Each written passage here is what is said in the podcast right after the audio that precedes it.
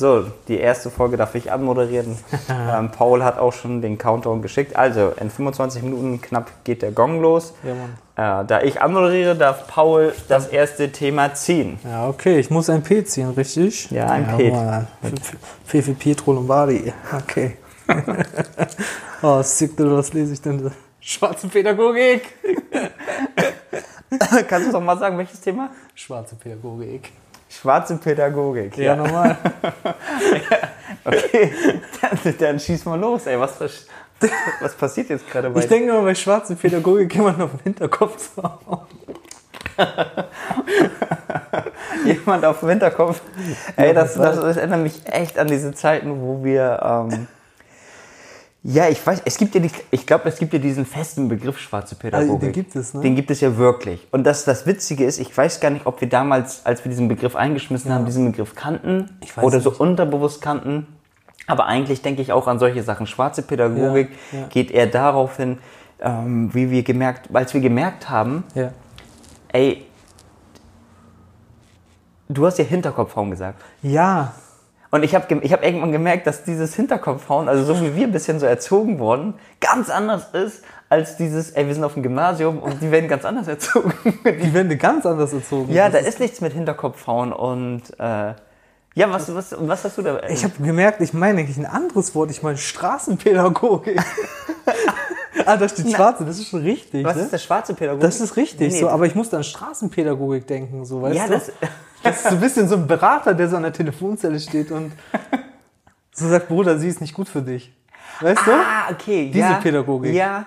Ähm, Aber du meinst schwarze Pädagogik, es richtig? gibt, ich, ich weiß, was du meinst und ich will nicht vorgreifen. Okay, aber ich weiß, spoilerst schon. Ich will nicht spoilern, aber auf dieses Thema kommen wir auch. Okay. Ähm, deswegen will ich an dieser Stelle ausnahmsweise mal abgrenzen, weil ich weiß, was du meinst. Okay, und das also Thema kommt auf anderes jeden Thema. Fall auch. Alles klar. Aber schwarze Pädagogik, also dann spiele ich ja da einfach mal weiter. Ich weiß, das ist meinst, für mich irgendwie auch irgendwie das gewesen, wo ich gemerkt habe, hey krass, ähm, wir haben andere Art und Weise, wie wir erzogen wurden. Mhm. Und so funktioniert aber Gesamtdeutschland gar nicht. Wir sind ja lange, lange in unserer Hut eigentlich nur geblieben. Stimmt. Und bis wir dann mal rausgekommen sind, also bei mir war das erst nach der fünften Klasse, ja, Mhm. habe ich erst in Anführungsstrichen deutsche und zivilisierte Menschen kennengelernt. Stimmt. Ja, ich bin Ja. ja im Biotop geblieben. Ja, bist ja, du raus, bist ja ne? voll lange da geblieben. Da habe ich gemerkt, krass, die, die gehen auch ganz anders um von, von mit Gefühle reden und dieses, Ja. ein Mann macht das nicht. Ja. Nee, nee, da wurde viel offener über Gefühle gesprochen. Ja. Habe ich, denn, hab ich denn gemerkt und auch über Probleme. Und ich weiß noch an, es gab eine Situation, die fällt mir jetzt wieder ein. Mhm. Es ging um das Thema Rauchen in der Kindheit, ne? Ja. Und ich weiß, dass, äh, dass wir das ja gemacht haben, weil es verboten war. Und ich hatte damals. Hast du geraucht? Ja, aber so, du weißt, man, man ist cool, man hat nicht geraucht, man war cool und hatte Ja. Ziese im Mund. Und äh, dann habe ich gemerkt, in der siebten Klasse, ähm, dass ein Kollege von mir Eltern hatte, Ja. Wo das voll in Ordnung war, dass er geraucht war. Dann hat er es erzählt, mit 13, 14, ja, ich, was habt ihr gemacht? Ja, ich habe dann so eine Ziese geraucht. meine Mutter Fluppe geraucht, so? Ja, aber also er hat erzählt, einfach so den Eltern erzählt, dass er geraucht hat. Und ich weiß noch, ich bin mit den, ihn und seinem Vater dann nach Hause gefahren, die haben mich nach Hause gefahren.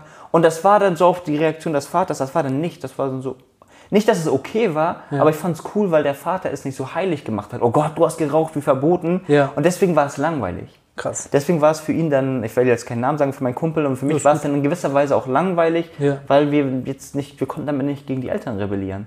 Und wir haben ja anders gelernt. Wir haben ja erstmal Schläge auf dem Hinterkopf gelernt, Ja. wenn wir geraucht haben oder wenn wir irgendwie Scheiße gebaut ja, haben. ja. Und nichts mit Reden und mit Werten und mit langfristigen Plänen. Das gab es ja in der schwarzen Pädagogik nicht. Krass, ne? Da fällt mir auch mit Rauchen übertrieben. Ey, das ist voll krass, darüber habe ich gar nicht mehr gedacht, wirklich nicht.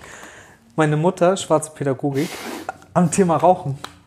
Das ist voll krass. Wieso? Ich habe zu meiner, wie Kinder nun mal sind, da war ich sieben oder acht, da muss ich sie noch mal fragen, aber ungefähr die Zeit habe ich zu meiner äh, Mutter gesagt, sie hat ja geraucht oder raucht noch und dann äh, gesagt, Ma, ich will auch mal rauchen. Digga, bist du Smoke vom Model Combat. Schwarze Pädagogik, nicht Deutschland wäre ja, das geht nicht, das ist ungesund und so weiter. Meine Mutter hat gesagt, hier, ich habe dran gezogen, Hat dir die Gigo gegeben? hat mir die Gigo gegeben und ich schwöre, ich hatte den Hustenanfall des Lebens. Ey, das hatte ich auch. Kennst du das? Mein Onkel hatte mir eine Ziese Ja. der, mein einer Onkel, diesen, diesen einen Onkel, Dieser eine, den jeder hat. Ja, genau. Der hat mir, als ich klein war, ich weiß auch noch, hat mir eine Ziese in den Mund gesteckt. Ich wusste nichts. Also ich weiß nicht, ich, er hat mir einfach gesagt, gesagt und zieh dran. Und ich habe auch gehustet ohne Ende. Da war ich Ja. auch so fünf, sechs. Behinderter Onkel. Richtig behindert, Ist ne? ja witzig. Ist ja witzig für meinen Onkel Wir sind gewesen. doch keine kleinen Affen, Alter. Ja, erzähl weiter, sorry. Ja, aber das war's schon so. Und dann, das ist aber krass, weil sie hat ganz viele Prinzipien. Ich, ich mag, also Zigarette kann ich nichts mit anfangen. So. Ähm, Das war so eine Lebenslektion. Ich glaube einfach, weil es scheiße war. Konditionierung. Der Psychologe in mir krass, die hat mich bestraft, so nach dem Motto. Es war so unangenehm, dass ich das nie wieder haben wollte, diesen Zug, so nach dem Motto. Ähm, das ist echt hängen geblieben. Ich schwöre, ich hab diesen Geschmack heute noch. Ey, ich, das, ist, das ist auch krass. Ich glaube auch, dass das. Ich glaube, das sind diese Urerfahrungen. Ja. Ne? Wenn du die einmal richtig intensiv gehabt hast, dass du dann immer wieder darauf zurückblickst. Ja. Ist das Urerfahrung in der Psychologie? Also wenn man. Nee, Urerfahrung ist das stimmt, das war du diese Mutter, ist das nicht bei Mutterliebe? Ja, so ein Urvertrauen. Ne? Gibt's Ah, ja das das Ur-. Aber es gibt diese frühen Erfahrungen, die du so als, weil dein, dein Hirn ist ja noch so wie so ein Schwamm, so richtig Ja. weich und du saugst ja alles Erfahrungen sehr intensiv auf. Aber das ist mit 7, 8 nicht mehr, ne? Doch, da hast du auch auch noch. Naja, da, Kinder können ja wie viele sechs, sieben Sprachen parallel lernen, die saugen das so krass auf. Und auch so Schmerzerfahrungen und so weiter, die vergisst du ja nicht. Aber also das ist ja dieses absolut frühkindliche Erfahrung. Das Ja, Mit 7, 8, wenn du jetzt dieses Rauchen hast, Ja. Gilt das als eine Urerfahrung? Also das gilt nicht als Urerfahrung, heißt nicht die Nee. erste Erfahrung, die du damit gemacht hast. Das ist nicht gemeint, ne? Also so, so verstehe ich es auf jeden Fall nicht, Urerfahrung. Ich glaube, diesen Begriff würde ich da gar nicht benutzen. Ich würde Okay. einfach sagen, das ist so eine starke erste Konditionierung. Du musst überlegen, wenn du so auf Zi- Zigaretten guckst, da ist ja Nikotin drin und stell dir vor, deine Dings haben das noch nie erlebt, deine Synapsen, Du hast, noch nicht mal Rezeptoren richtig, so. du hast noch nicht mal richtig viele Du Süßigkeiten hast noch nicht mal richtig Luft geholt, weißt du? Bei unserer Smog-Gesellschaft. Ey, und dann ziehst du da dran und kriegst einen Schock. Und dein Körper merkt sich, das ist wie Herdplatte anfassen. Das schadet wieder. mir, ich, ich kriege einen Anfall so. Das ist krass, weil ich bin ja, wir sind ja auch so Antiraucher Ja. in der Familie. Ja. Also meine Brüder und ich, wir sind ja, Ja. auch richtig Antiraucher. Und ich erinnere mich auch, also wie gesagt, an diesen Vorfall mit 5, 6, wo mein Onkel mir die Ziese im Mund gesteckt hat. Krass, ne? Und deswegen wurde mir auch übrigens immer nachgesagt, auch was für eine schwarze Pädagogik. Jetzt kommt sie mich, ey, du darfst nicht rauchen, sonst bleibst du klein. Dann Ist so? wir, ja, dann haben wir nie geraucht und ich bin trotzdem klein geblieben. Ey, wie krass ist das denn? Ey, ich, Leute, ich bin übrigens so circa 1,70 Meter. Bist du, ne? ja, und ich habe immer gesagt, ey, wenn man raucht, dann, dann bleibst du klein. Deswegen habe ich nie geraucht. Aber ist das nicht so? Das hat mir auch mal jemand gesagt. ich, ich weiß es nicht. Vielleicht ist das auch. Wir haben bei uns in der Türkei hat man auch gesagt, ey, wer mit Feuer spielt, der pinkelt nachts ins Bett. Ich weiß, ah, nicht, sick. ich weiß nicht, ob da was dran ist. Aber Also, weißt du, was heftig ist, was du gerade sagst? Die Leute haben eine Zigarette im Mund und sagen, du wirst klein bleiben. Also das ist ja auch schon schwarze Pädagogik. Du ja. darfst nicht, ich ja, darf. Ja, ja, ja. ja. Das ist voll crazy. Du verstehst die Welt dann nicht mehr. Ey, krass, ne? Schwarze Pädagogik, aber mal Zigarette. Ja, das sind. Also das, das finde ich auch. Ähm, das hat sich ja so wiedergespiegelt. Ich finde einfach alles, was für mich so unter schwarze Pädagogik, also weg von diesem offiziellen Begriff der schwarzen Pädagogik. Die Hut-Begrifflichkeit. Ja, so. das war eigentlich so, wie haben, wie haben wir in unserer Hut gedacht, wie das Leben funktioniert. Das war so, so Konsens in unserer abgeschirmten Gesellschaft. Das hast du dir dann ja auch in, in anderen Lebensbereichen wiedergespiegelt, wie, ähm, wie denn solche Sachen auch, auch, auch in Liebesbeziehungen wiedergekommen sind.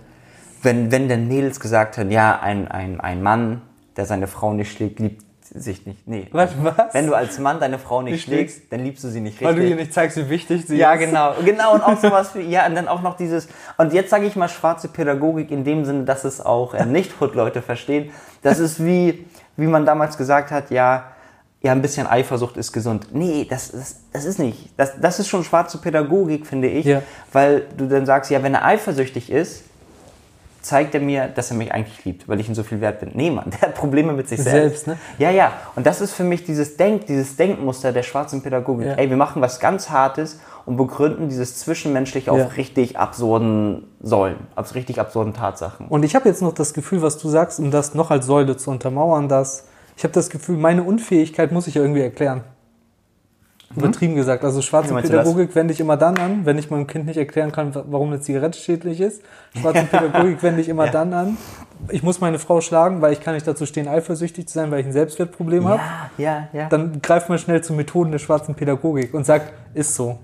Weil ist so. Weil ist so, ist Weil das ist- Beste, da wo ballert. Ey, das hatte, ja, ja, ja. Ich merke auch, also was ich auch viel gemerkt habe mit diesen, ich weiß nicht, wie das bei, eu- bei euch in Polen war, aber wir sind ja, also unsere Generation, oder die Generation meiner Eltern und meiner Ur, äh, meiner Großeltern, die ja gekommen sind, sind ja die richtig Gastarbeiterwelle. Ne? Ja. Und die Gastarbeiterwelle, das sind ja, das sind ja nicht die Akademiker, das sind ja richtig vom, also richtig Dorf. Dorf. Und wenn ich Dorf mein, sage, dann meine ich Dorf im Sinne von, ey, die konnten nicht mehr richtig lesen und schreiben. Ja. Und dementsprechend gab es auch keine Bildung für die. Ja. Pädagogik, selbst die deutsche Bild Pädagogik der 50er Jahre, die ja schon weit voraus war, die hat ja auch noch Schlagen und so in sich. Ja, das stimmt. Ja, ja, die, Ja, die ja. darfst du ja nicht vergessen, ne? Lineal und so. Ich weiß gar nicht, dressieren, nicht dressieren. Ich weiß gar nicht, wie das, ich weiß gar nicht, wie das heißt. Also, ähm, Maßregeln. Maßregeln, sage ich mal, Linealschläge. Ja. Das selbst die deutsche Pädagogik hatte das ja zu den Zeiten.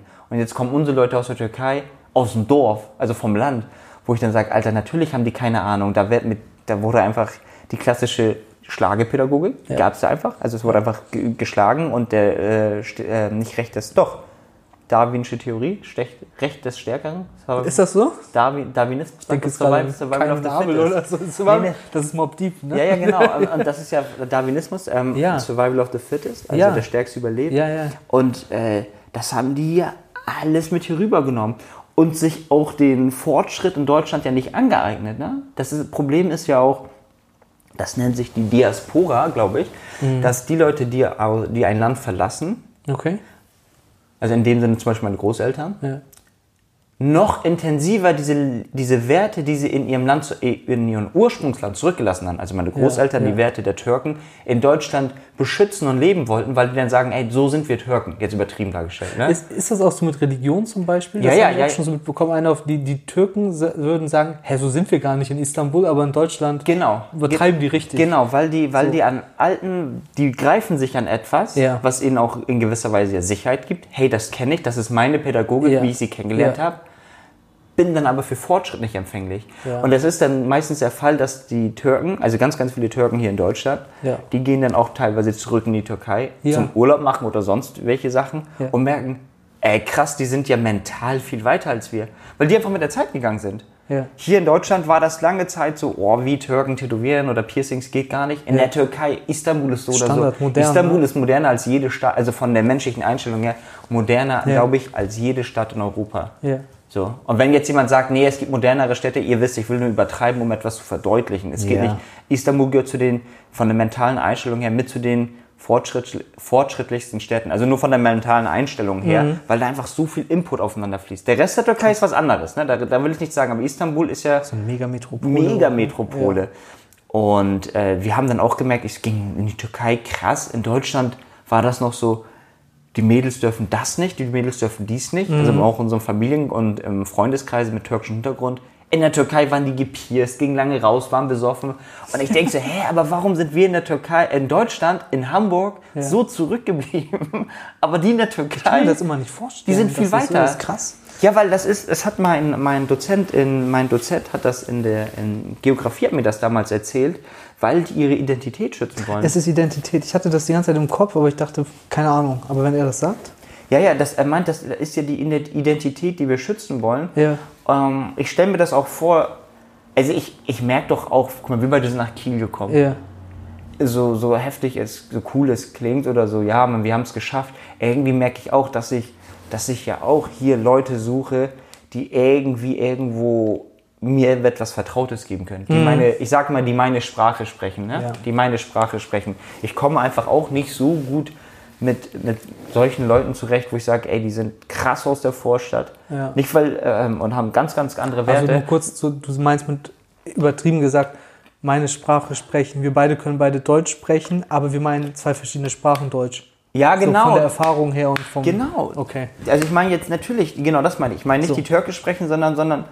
die, wie gesagt, ich muss nicht jemandem erzählen, wenn ich sage, ey, das ist was krasses passiert, dass der erstmal nicht weiß, hä, wie meint er denn krass? Also, verstehst du, wir reden, Ja. wie Will Smith bei Prinz von Bel Air sagt, ihr wisst, wie die Straße ist. Gut bedeutet schlecht, heiß bedeutet kalt, Kalt, jung bedeutet ja, alt. Es ja. gibt da eine geile Folge mit seiner Oma, wo er zu seiner Stief, äh, Tante das erzählt. Naja, auf jeden Fall, wo du merkst, ja, wie bei Prinz von Bel Air. Ich habe das Gefühl, wir sind manchmal so, ey, wir sind aus Aus Philly. Philly. Wir sind aus Philly, ja. Philly ist wahrscheinlich viel schlimmer als unsere Hut, Ja, aber nur um es zu verdeutlichen. Und wir sind jetzt in Bel Air, wobei auch Kiel nicht Bel Air ist. Aber nur um zu aber es gibt verdeutlichen. Belvedere. Ja, es gibt Belvedere hier, genau.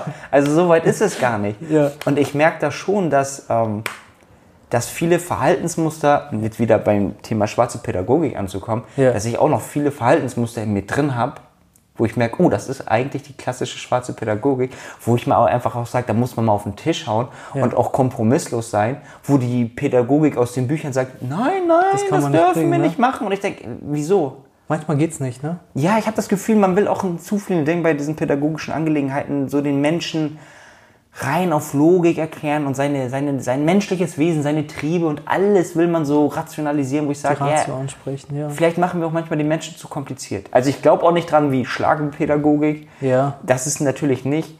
Aber ich glaube, dass wir schon viel Ja. zu sehr, also viel und zu sehr in diese Richtung gehen, diese menschlichen zu verweichlichen, indem wir alles über Kommunikation, also verbale Kommunikation Ja, ja. und logisches Denken ergründen wollen. Ich glaube, es gibt einfach ein paar Dinge, die können wir nicht pädagogisch perfekt und soft ergründen, sondern da sind wir einfach, ich will nicht sagen wilde Tiere noch. Aber schon primitiver, ne? In ja, ich, so. ja, ich glaube schon. Aber das, den Teil des Hirns haben wir in uns. Das darf man auch nicht vergessen. Rein Ich- biologisch, ne? Also, Haben wir den? na klar, wir haben diesen Primitiv, der Fight or Flight. Der ist ja drin.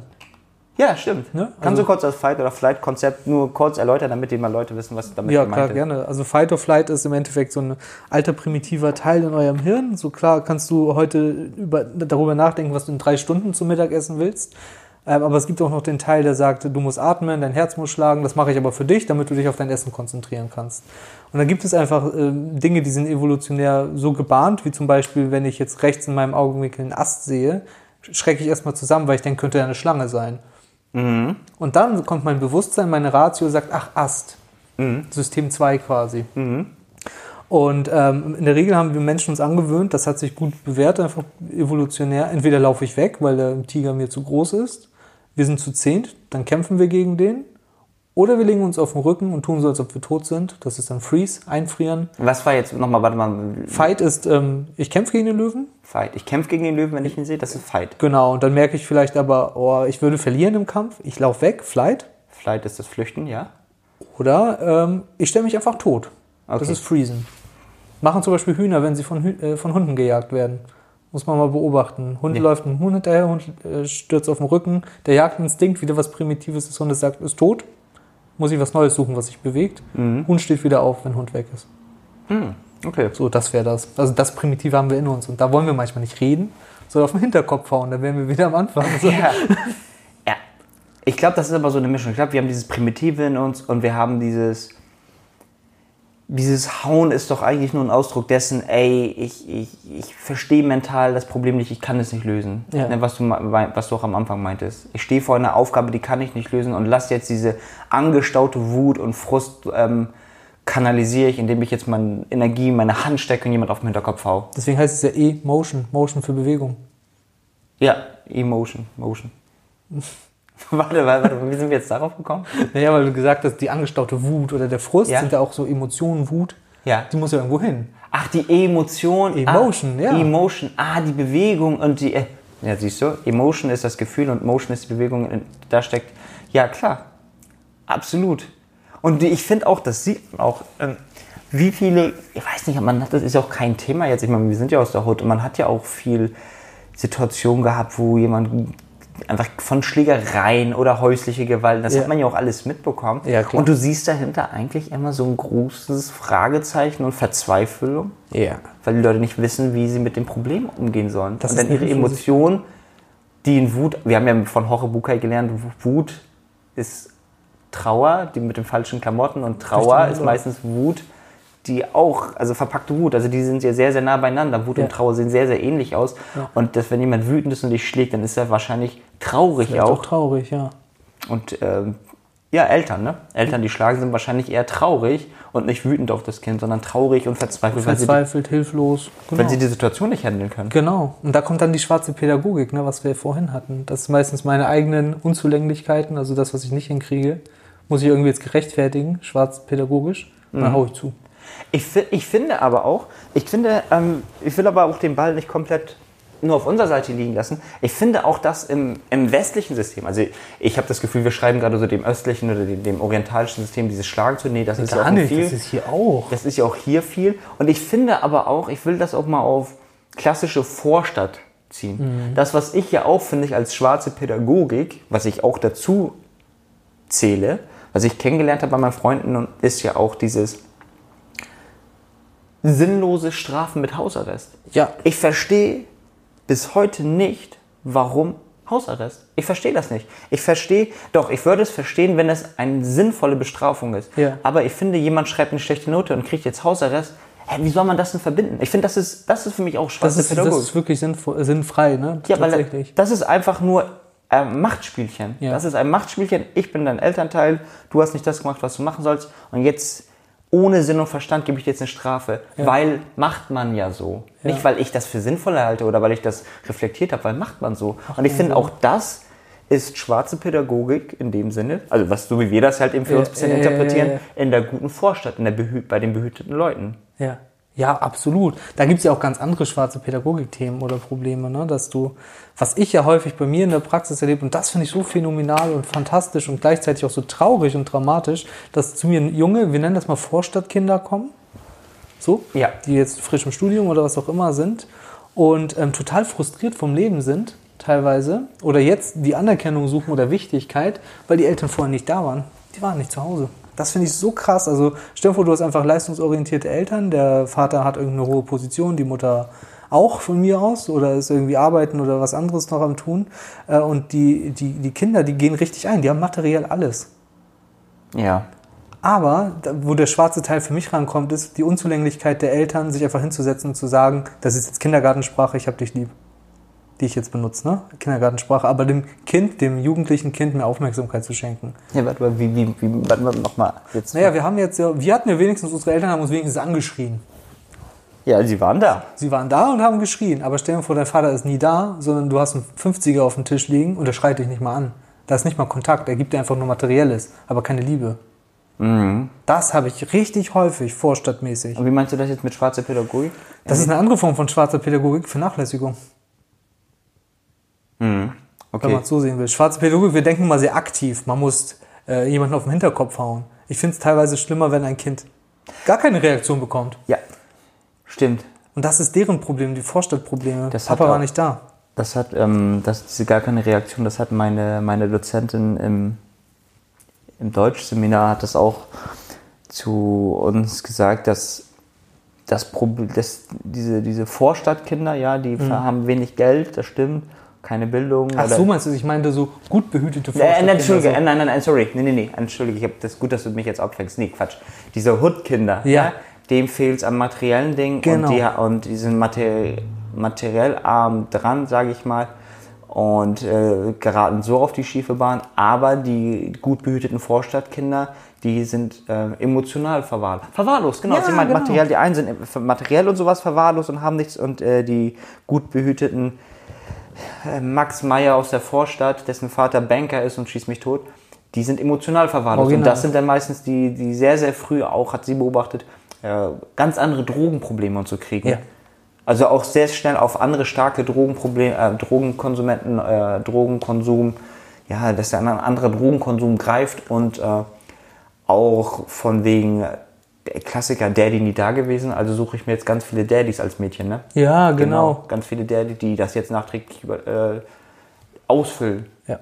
ja, genau sowas. Das ist eine ganz andere Problematik, die kennen wir wahrscheinlich so nicht. Ja, Aber, klar, ähm, stimmt. Jetzt verstehe ich das, weil jetzt und jetzt habe ich das, weil jetzt verstehe ich, warum du das als schwarze Pädagogik machst, weil mein pädagogisches Konzept ja damit gelöst ist, weil ich ja mein Kind alles gekauft habe Ja, genau. Und damit habe ich ja alles erledigt Da hast du deine schwarze Pädagogik drin. und kein bisschen eigentlich auf seine Gefühle eingegangen bin, ne? Genau. Meine eine Unzulänglichkeit mache ich fit mit Materiellem. Ja, krass. Das meine ich. Crazy, ne? Oh. Ja, da habe ich auch schon so einiges dann, dann auch schon miterlebt. Also jetzt merke ich auch in meiner Schullaufbahn, ähm, dass ich echt unterschiedliche Schulen habe und die einen, die, die an, an der guten Schule, sage ich mal, oder was ist an der guten Schule, an der elitären Schule, da kriegst du schon nach und nach bei einigen das Gefühl, yo, es läuft alles. Aber ich hatte, also ich hatte jetzt vor kurzem, als ich vor ein paar Jahren an der Grundschule gearbeitet habe, fand ich, ey, mega geil. Ne?